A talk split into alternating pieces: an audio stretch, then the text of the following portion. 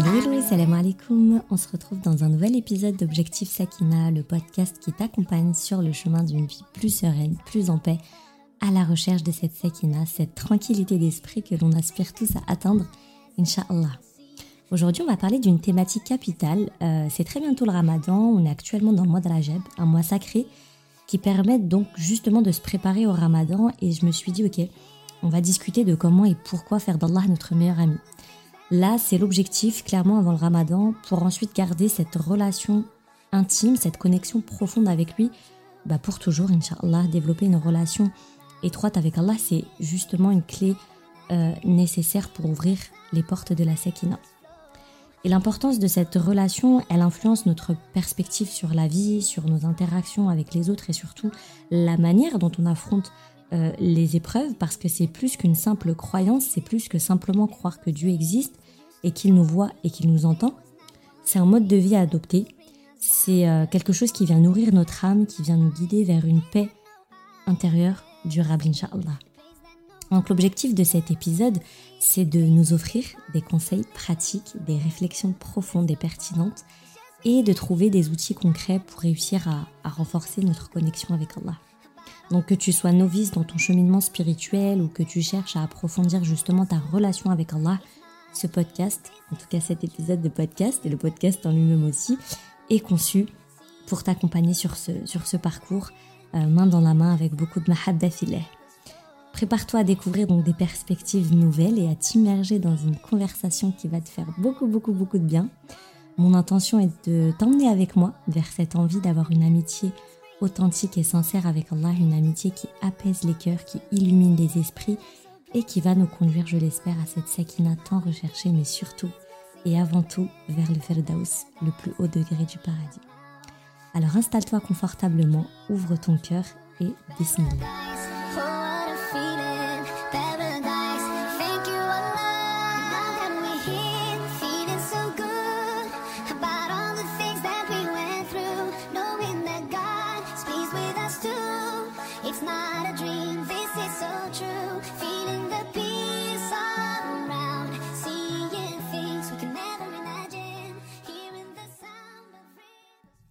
Ça veut dire quoi être ami avec Allah concrètement?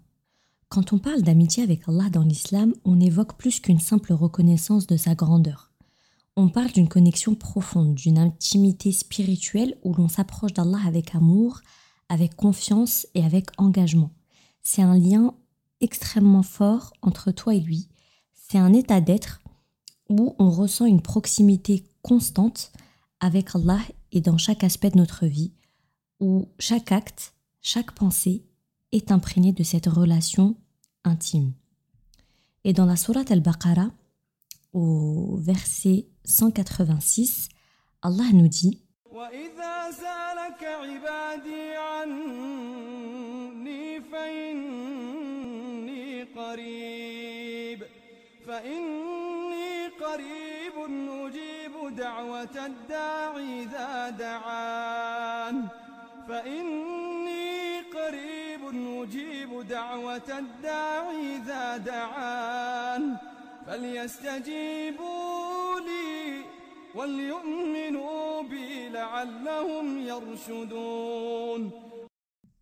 Et quand mes serviteurs t'interrogent sur moi, alors je suis tout proche. Je réponds à l'appel de celui qui m'invoque quand il m'invoque. Qu'il réponde donc à mon appel et qu'il croit en moi afin qu'il soit bien guidé. Donc ce verset, il souligne la proximité d'Allah envers ses serviteurs et il les encourage à entretenir une relation active avec lui à travers la prière et la foi. Il met en avant le fait que Allah est accessible et qu'il répond à nos prières. Il répond aux prières de ceux qui se tournent vers lui. Donc il met en lumière l'importance de justement cultiver une connexion dynamique avec lui, basée donc sur la prière assidue et une foi profonde dans la quête constante d'être guidé par lui. On a aussi un, hadith euh, du prophète Mohammed sallallahu alayhi wa qui dit, euh, parmi donc ce qu'il a raconté au sujet de d'Allah, lorsque mon serviteur s'approche de moi d'un empan, je me rapproche de lui d'une coudée. Lorsqu'il se rapproche de moi d'une coudée, je me rapproche de lui d'une envergure. S'il vient à moi en marchant, je viens à lui avec empressement. Donc c'est un hadith qui met en lumière la bienveillance d'Allah, son amour pour nous, ses serviteurs, et le fait qu'il sera toujours, toujours, toujours là pour nous, plus que quiconque ici-bas, plus que tes propres parents, plus que ta propre famille, plus que ta meilleure amie, plus que ta sœur, peu importe, plus que quiconque. Et cette connexion intime avec Allah, elle implique quoi? Elle implique d'avoir un compagnon sûr dans les hauts et les bas. Quand tu fais d'Allah ton meilleur ami, il devient un véritable allié. Que ce soit pour partager les moments de joie ou les coups durs, tu as quelqu'un avec qui le faire. Les succès, tu les célèbres avec lui. Les moments difficiles, tu sais que tu n'es pas toute seule, tu as un soutien solide. Et ça, ça fait du bien, ça apaise. Et c'est ce qui nous fait tenir dans les moments compliqués. Ensuite, ça implique aussi d'avoir un pilier donc dans les épreuves. Les tempêtes de la vie, on les connaît tous. Quand tout part en cacahuète, cette certitude d'avoir un soutien sûr. C'est une assurance, tranquillité d'esprit. Ça va justement te donner la force de tenir bon. Parfois, quand ça va pas personnellement et que du coup je suis convaincue au plus profond de mon cœur qu'Allah est avec moi et me soutient, j'ai presque l'impression d'avoir un, un super pouvoir en fait pour affronter les galères. Je me dis ok mais toi, toi, tu as Allah avec toi, donc tu peux tout affronter. Et aussi, ça transforme ta perspective du coup sur la vie, parce que ça change forcément ta, ta, vision de voir le monde. Euh, je m'explique. À chaque moment, moment de joie ou moment teinté de difficulté, tu vas envisager ce moment comme une opportunité de te rapprocher de lui. C'est-à-dire que les succès vont devenir des moments de gratitude envers celui qui nous a guidés, et les épreuves vont devenir des occasions de renforcer notre confiance en sa sagesse et sa miséricorde. Et cette perspective transformée de la vie va justement enrichir notre expérience de la vie, la vie de tous les jours, et donc on va saisir chaque instant comme une occasion de mûrir spirituellement et de s'épanouir dans cette spiritualité. Et comme je te le disais en intro, cette connexion, elle va nourrir ta paix intérieure, ça va t'apporter un certain calme. En méditant sur la proximité avec Allah, on trouve une stabilité émotionnelle qui va transcender justement les fluctuations du monde extérieur. Et cette paix intérieure, elle devient la base sur laquelle on construit notre bien-être émotionnel. C'est pour ça que ceux qui n'ont pas réellement de connexion avec Dieu se retrouvent pas vraiment heureux. Ces personnes, elles ont un mal-être. Elles ont un mal-être qui est non identifié. Parce que ce qui leur manque, c'est pas du matériel, c'est pas une personne, c'est Allah. C'est beaucoup plus grand que tout ce qu'ils peuvent imaginer. Et cette amitié avec Allah, elle devient notre guide sur le chemin de la tranquillité. On va avoir une boussole morale qui vient justement nous orienter vers le bien et vers l'équilibre. On peut envisager la recherche de la sakina comme une quête profonde et cette amitié avec Allah comme la lampe, la lampe torche, euh, les phares, peu importe, ce truc qui va venir éclairer notre chemin pour ne pas aller n'importe où et se tromper de chemin et pour éviter donc de tomber. Donc l'avantage avec Allah comme meilleur ami, c'est qu'il est toujours là. T'as pas ce souci de ne pas avoir de réponse à tes appels ou à tes messages, de, de, le voir occupé ou autre, parce qu'en fait, il est disponible pour toi H24, 7 jours sur 7. Il va jamais prendre de vacances. Et tu peux lui parler à n'importe quel moment, à n'importe quelle heure de la journée. L'être humain peut te décevoir parfois. Des promesses non tenues, des malentendus, c'est pas toujours facile. Mais avec Allah, t'as une garantie, c'est qu'il va jamais te décevoir. Au lieu de déception, tu vas trouver des leçons. Les épreuves, ce ne sera pas des trahisons, mais c'est des occasions de grandir. L'amitié avec Allah, elle est désintéressée. Tu n'auras pas des petites querelles, pas de petites compétitions. En fait, c'est un amour, un amour pur. Ça transcende les égaux et ça te pousse à être une meilleure personne sans calcul ni arrière-pensée. Et ça fait du bien. C'est un soutien inconditionnel. Parce que les amis ici-bas, ils font de leur mieux. C'est très bien. Mais parfois, ils peuvent être pris dans leurs propres soucis. Allah, lui, c'est un soutien inconditionnel. Il ne te laisse pas tomber quand tu as besoin de réconfort. Même si tout le monde te tourne le dos, tu sais que lui, il est là. C'est un pilier solide qui va jamais s'effondrer. Et en plus de ça, c'est le gardien de tes secrets. Tout ce que tu lui racontes, il l'écoute attentivement, mais en plus, il ne le répétera à personne.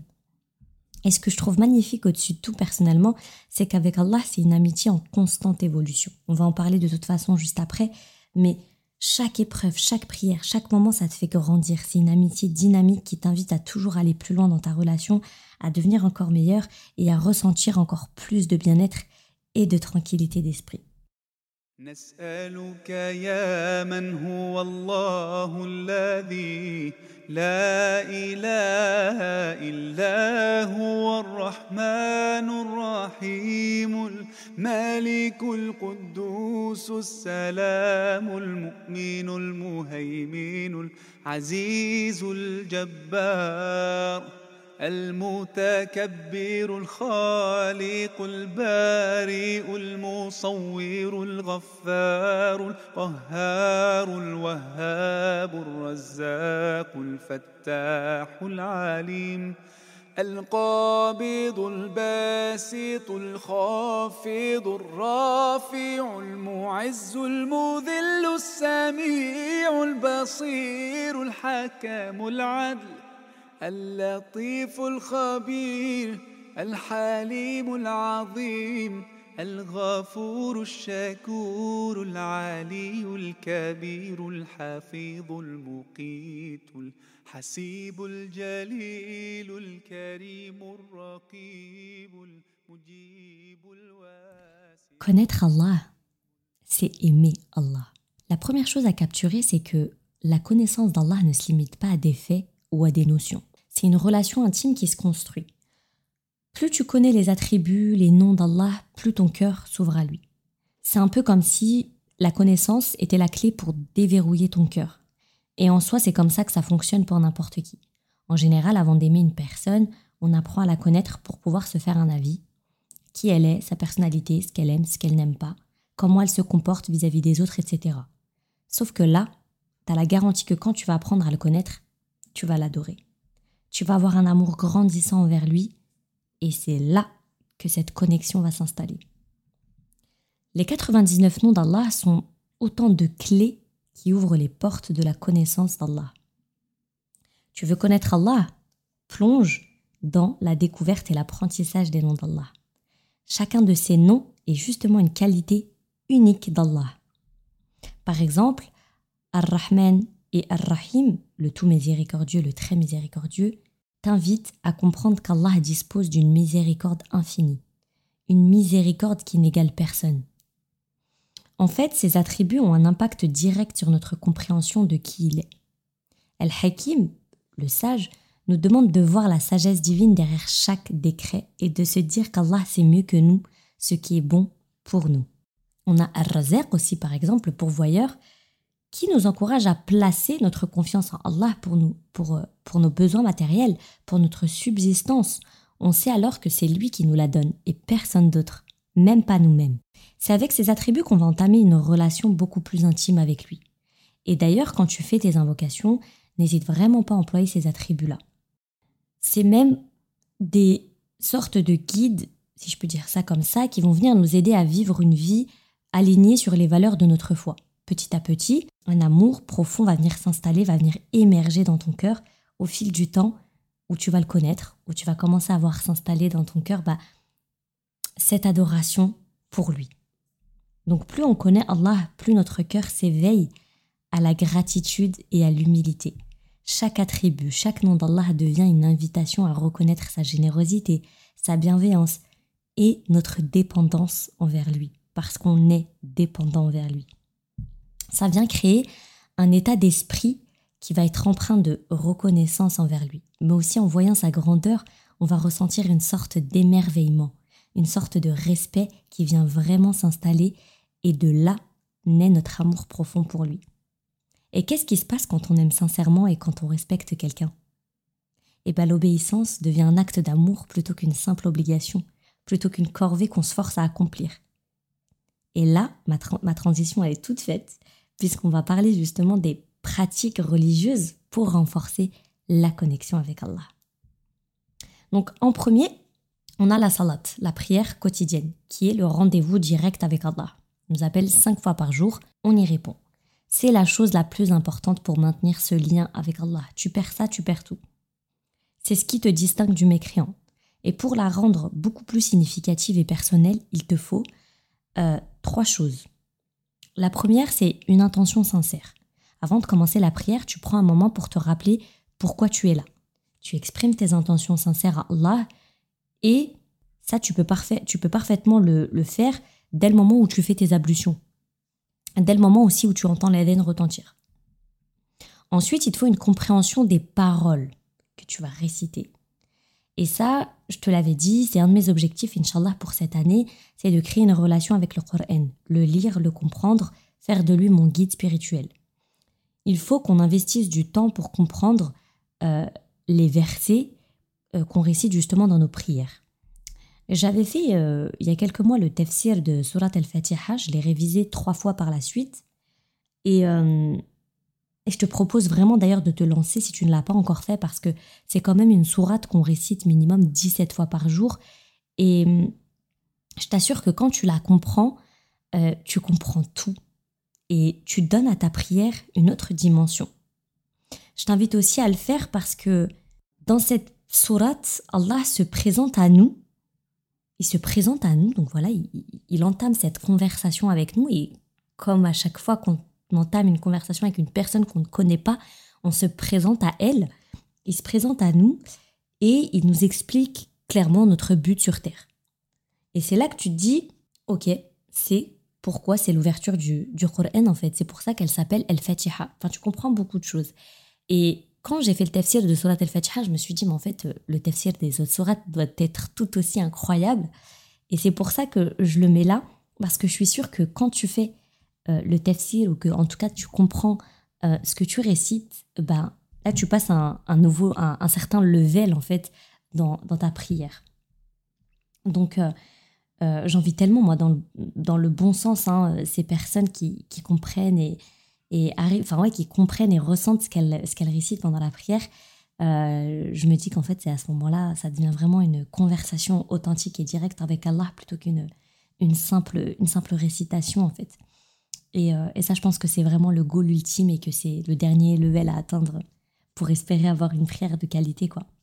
Donc Allah nous facilite, on va y arriver. De toute façon, si c'est pour lui, comme je le disais juste avant, euh, il nous aidera. Il suffit simplement de le vouloir.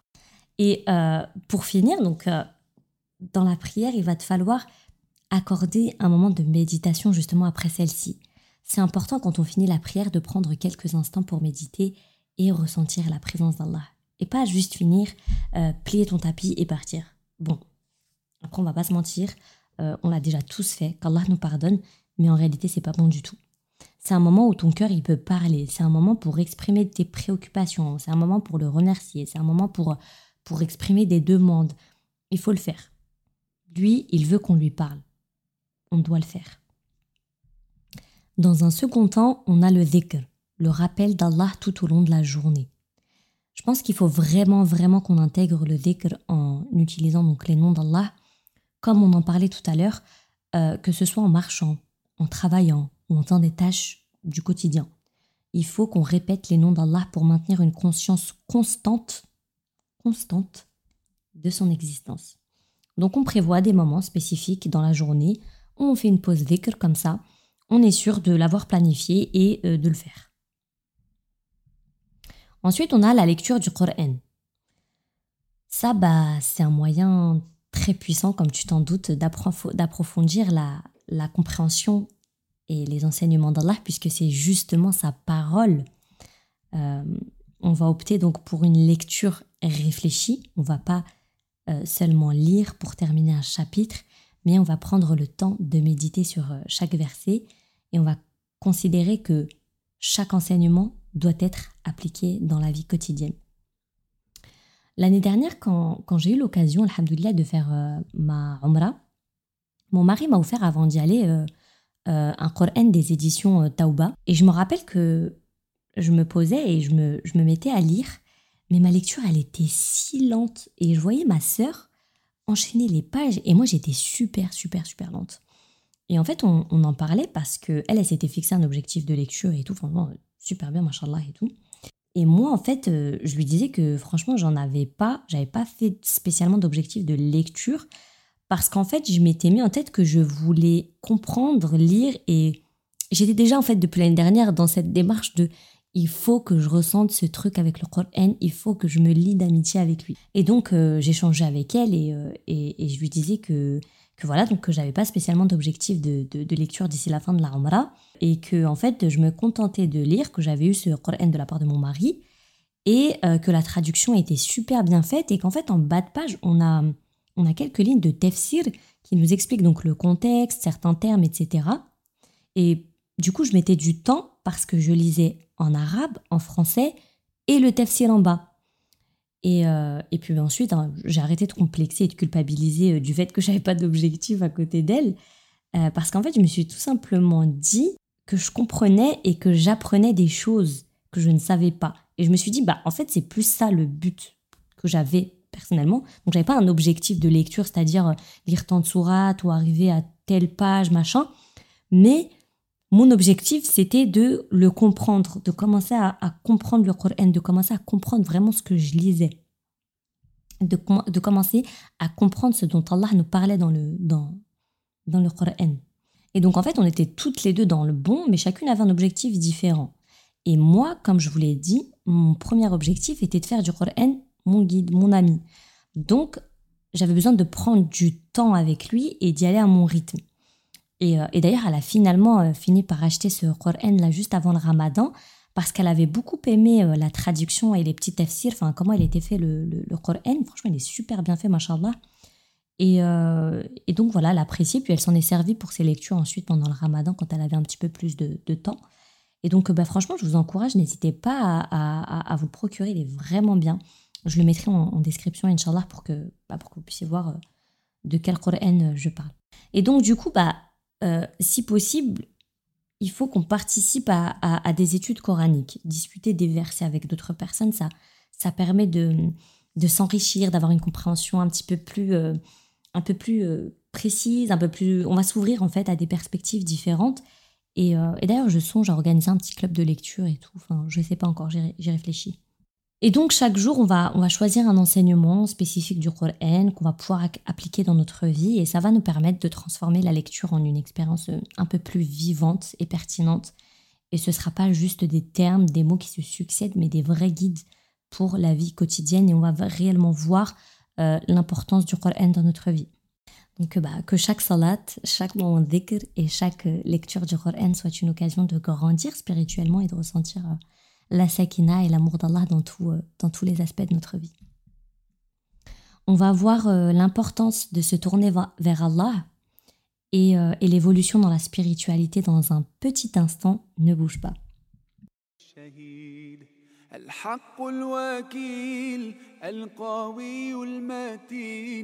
الوالي الحميد المحصي المبدئ المعيد المحيي المميت الحي القيوم الواجد الماجد الواحد الصمد القادر المقتدر المقدم المؤخر الأول الآخر الظاهر الباطن الوالي المتعالي البر التواب المنتقم العفو الرؤوف مالك الملك ذو الجلال والإكرام Tu vois les moments où euh, tu as l'impression que tout est insurmontable et que c'est la fin et que tu vas jamais pouvoir t'en sortir, et ben c'est là que la confiance en la miséricorde d'Allah prend tout son sens. Allah est là, tout prêt, prêt à tendre la main à ceux qui le cherchent. C'est une confiance qui euh, réchauffe le cœur et qui te dit Hé, eh, t'es pas toute seule. Je suis là. Allah est avec toi. Et la prière, c'est comme ton refuge, c'est un endroit où tu peux vraiment être toi-même. C'est une conversation intime avec Allah, un moment où tu déposes tout ce qui pèse sur ton cœur. Tu partages les nouvelles de ta journée avec un ami très cher, un ami qui est déjà au courant de tout, mais qui est là à t'écouter avec une bienveillance infinie. Dans la prière, en fait, tu vas trouver cet abri spirituel, loin du bruit. C'est là que tu respires, euh, où la paix, elle trouve sa place, en fait. C'est une conversation à deux voix. Toi, tu partages et ensuite, tu écoutes les réponses d'Allah. Et dans ces moments difficiles, c'est la confiance et la prière qui doivent te guider. C'est la lumière dans l'obscurité. Euh, mon mari, il a perdu son père d'une, d'une maladie, Allah yarhma. Et euh, d'ailleurs, pensez à lui dans, vos doigts, barakallahu fikum. Euh, il l'a perdu à un moment, je trouve, très important de la vie d'un homme. puisqu'il était pile entre... il était à la sortie du monde adolescent pour entrer dans sa vie d'adulte, donc il était un peu entre les deux. Et, et on sait que l'importance du papa à ce moment-là est très importante pour un, pour un garçon. Et j'étais présente, j'ai vu à quel point cette épreuve a été très difficile pour lui. Mais il a fait une chose très simple, Allah, c'est de s'accrocher de toutes ses forces à Allah. Il a résisté et il a cherché refuge auprès de lui. Et Allah a fait de cet enfer émotionnel un épanouissement spirituel. C'est un épanouissement euh, spirituel rempli de réconfort et de paix. Et je te jure que j'ai vu d'autres membres de sa propre famille souffrir donc de cette même perte, mais qui ne, sont, qui ne se sont pas réfugiés auprès d'Allah et qui aujourd'hui en souffrent encore et qui se torturent et gâchent leur vie à cause de cette blessure émotionnelle. Et euh, des exemples de ce type, je pense qu'on en a tous, il y en a plein. Euh, toutes, les, toutes ces personnes, en fait, qui, quand ça ne va pas, se réfugier auprès d'Allah, arrivent à se soigner. Et dans un registre beaucoup moins grave et douloureux, je peux te citer mon épreuve avec les études supérieures. Je te renvoie donc à l'épisode sur les études si tu ne l'as pas écouté. Qui, euh, sans l'amour d'Allah, en fait, m'aurait conduit, mais littéralement droit dans un mur, très clairement. Et pareil pour euh, l'épreuve du mariage. Je te renvoie aussi à l'épisode euh, sur la belle famille. La seule chose qui a illuminé mon chemin, et c'est vraiment le cas de le dire parce que j'étais dans le noir complet, euh, je pleurais très fort, je voyais rien, je ne savais pas où aller. Enfin, c'était la première fois où j'étais autant perdue quoi, dans ma vie. J'avais tellement peur de me tromper de, chemin. Et c'est quoi qui m'a sauvée? Bah, C'est Salat Istikhara, en fait, tout simplement, la prière de consultation. J'avais ce besoin viscéral de me connecter à Allah, de lui faire confiance, de lui dire Aide-moi, j'ai besoin de toi. Moi, je ne sais rien et toi, tu sais tout. Ne m'abandonne pas. Et devine quoi? Alhamdulillah, tout s'est débloqué et je me suis apaisée. Donc, euh, c'est pour dire à quel point, dans les moments difficiles, la présence d'Allah et le, le, fait d'aller se plaindre à lui, parce que même, bah, je comprends, même moi, je le fais vraiment, faut que. des fois, je me dis, il faut vraiment que tu arrêtes, c'est de me plaindre aux gens. Quand je dis aux gens, c'est pas n'importe qui, mais même à ma mère, etc. Le seul qui va te comprendre, le seul en plus qui peut t'aider à, à, à, sortir de ça, c'est Allah. Donc, on n'a qu'une chose à faire, c'est hop là, je déroule le tapis de prière. Si je dois pleurer, je pleure. Euh, je dis tout ce que j'ai à dire. Tout ce que j'ai à dire, c'est à lui que je dois me plaindre. C'est à lui. En plus, Allah, tu vois, il y a des gens, quand tu te confies à lui, quand, tu te confies à eux, enfin, même moi, ça m'arrive, hein, franchement, on est humain, c'est comme ça. Quand quelqu'un se plaint beaucoup, bah, parfois, c'est un peu relou, quoi. C'est un peu relou. Ben, Allah, ça le saoule pas. Allah, il aime entendre euh, euh, tes plaintes, il aime savoir que tu te confies à lui, il aime savoir que tu lui fais confiance et que tu veux parler avec lui, en fait, que tu sais que c'est lui qui te portera secours. Ok, maintenant on entre dans une partie euh, super intéressante de cet épisode de podcast. On a parlé de prière, de moments difficiles, et maintenant on va creuser un peu plus dans comment cette connexion avec Allah, elle peut évoluer dans notre vie quotidienne. Donc on a grimpé un peu sur notre échelle spirituelle, et là, on va voir comment cette amitié, elle peut impacter notre vie de tous les jours. On va parler de comment la foi grandit, comment on peut surmonter les obstacles spirituels et comment tout ça a un effet sur notre manière de vivre? Comment on peut passer donc d'une simple routine à une vraie connexion personnelle qui fait euh, bah, vibrer, vibrer notre foi, si je peux dire ça comme ça? Ça, c'est du concret, du pratique, pas de la théorie compliquée. On va en faire un mode de vie, Inch'Allah. C'est le but de cet épisode de toute façon. Donc on va commencer par cette idée de, progression dans la foi. On va pas se mentir, c'est normal d'avoir des hauts et des bas, des moments où on se sent super connecté euh, avec Allah et d'autres où on se demande si on est euh, sur la bonne voie. Euh, tout ça, c'est normal. C'est normal. L'idée ici, c'est de, de voir comment on peut faire grandir cette amitié avec Allah. On va imaginer un peu ça comme une plante. Au début, c'est une petite graine de curiosité Peut-être qu'on suit les pratiques parce qu'on nous a dit que c'était bien, mais avec le temps, on veut vraiment comprendre et ressentir cette connexion. C'est un peu comme passer d'une simple connaissance à une amitié euh, plutôt solide. Donc on a cette graine au début, elle peut sembler toute petite et pas très impressionnante, c'est normal. On commence tous quelque part. Donc peut-être qu'au début, on suit les pratiques, les rituels parce que c'est ce qu'on nous a dit de faire et donc on part sur un acte de confiance. Mais avec le temps, cette petite graine de curiosité, elle va commencer à germer. On commence à se poser des questions, à vouloir comprendre ce qu'on fait vraiment. C'est comme si on passait de cette phase d'imitation à une phase de curiosité. Et on se dit, pourquoi je fais ça? Mais qu'est-ce que ça, ça veut vraiment dire? Et c'est un peu comme ouvrir le premier chapitre de cette histoire, de cette belle amitié, et se dire, tiens, et là, il y a quelque chose à explorer. Et c'est là en fait que ça devient intéressant. C'est cette graine de curiosité. Elle va se transformer en quelque chose de plus solide au fur et à mesure qu'on comprend, qu'on ressent la signification derrière nos pratiques spirituelles. On passe en fait d'une simple connaissance à une véritable amitié avec Allah. Et ça devient une connexion qui fait vibrer notre être. D'où l'importance de d'établir en fait la relation avec le Coran comme je t'en parlais, c'est que je sais que je vais passer un cap dans ma relation avec Allah quand j'aurai cette superbe relation intime avec mon Coran.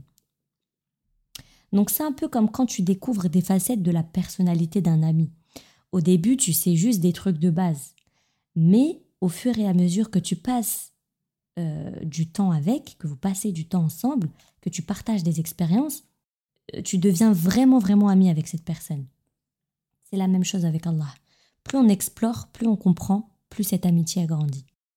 Et les pratiques spirituelles dont on a parlé comme la prière, le dhikr, la lecture du Coran, etc., c'est un peu comme des petites graines qu'on plante dans notre journée. L'idée, c'est de les faire régulièrement comme un rituel. Toujours dans la métaphore de la plante, c'est comme quand tu arroses tes plantes tous les jours pour qu'elles poussent bien. C'est la même chose. Et donc, la magie, elle va opérer justement dans cette régularité. Ces pratiques, c'est pas une to-do list religieuse. Tu crées une ambiance spéciale dans ta journée la prière, par exemple, c'est pas juste quelque chose que tu fais parce qu'on te dit de le faire. C'est un moment où, en fait, il faut vraiment que tu le vois comme quelque chose, comme un moment en fait où tu vas te connecter. Allah t'appelle. Allah t'appelle. Il t'appelle. Là, ton téléphone, il sonne. Il te demande de, de, répondre. Tu vas pas le laisser sur messagerie. Tu vois ce que je veux dire? Tu vas pas. Tu veux parler avec lui, en fait. Tu as envie d'entretenir, tu as envie d'avoir cette conversation avec lui. Tu réponds à son appel. Donc ensuite, on a cette idée de comprendre. On ne veut pas être des robots qui font des choses sans savoir pourquoi. Ça n'a pas d'intérêt de toute façon. Donc prendre le temps de comprendre les enseignements, les significations derrière les pratiques, c'est comme ajouter des épices à une recette. Ça donne du goût et du sens à tout ça. C'est comme en fait euh, euh, passer euh, de cuisiner avec des recettes toutes faites à devenir un chef qui improvise. Je suis à fond dans les métaphores là. J'essaie d'imager pour que tu puisses visualiser. J'espère au moins que c'est utile. Mais là, j'avoue, sur cette de la cuisine, je suis, je suis fière de moi. Euh, parce que moi, je me vois grave comme ça. Genre, j'ai grave du mal parfois à improviser. Et je me disais en plus que eh, quand je saurais improviser une recette, je serais vraiment euh, une chef, quoi. Ben, en fait, là, c'est la même chose, en fait. C'est vraiment la même chose. Donc, euh, petit à petit, ces actions, elles vont devenir plus qu'une simple routine. Elles vont devenir des moments privilégiés, un rendez-vous intime avec Allah. C'est exceptionnel. Et donc la prière, par exemple, elle va passer de quelque chose que tu fais parce que tu dois à un moment où tu te retrouves vraiment avec ton meilleur ami, en fait. C'est un plaisir, c'est tu, tu, tu kiffes ça, tu vois. Et c'est ça le secret. C'est une évolution naturelle. C'est pas une course, en fait, où tu vas te stresser à faire tout parfaitement. C'est une progression douce, un peu comme, comme quand tu apprends à connaître quelqu'un, encore une fois, mais avec l'envie, bien sûr, de le vouloir. Hein tu découvres des trucs petit à petit, et c'est ça le charme d'ailleurs d'apprendre à connaître la personne. Euh, tu prends le temps de comprendre, tu laisses les choses se faire. Donc si tu dois retenir quelque chose, euh, c'est ça.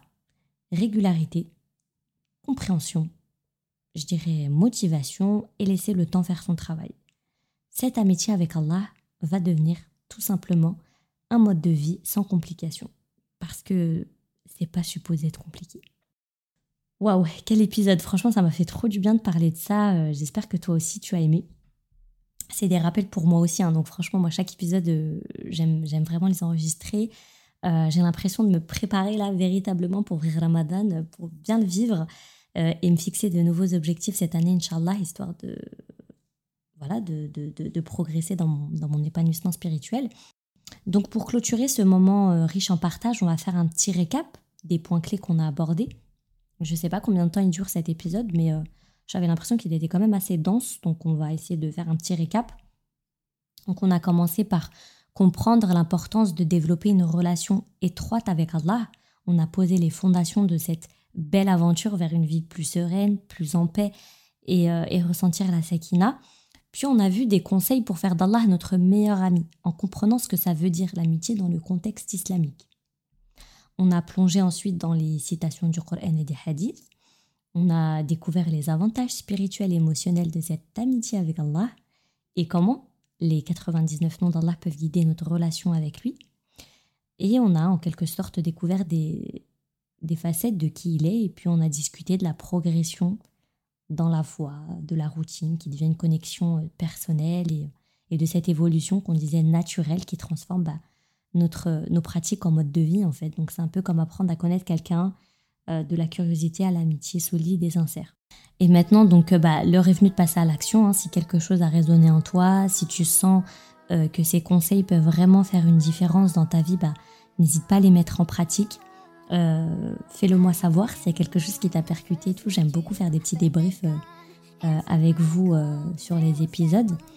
En tout cas, j'avais vraiment envie de faire cet épisode pour Rajab parce que c'est considéré comme une période de préparation pour Ramadan.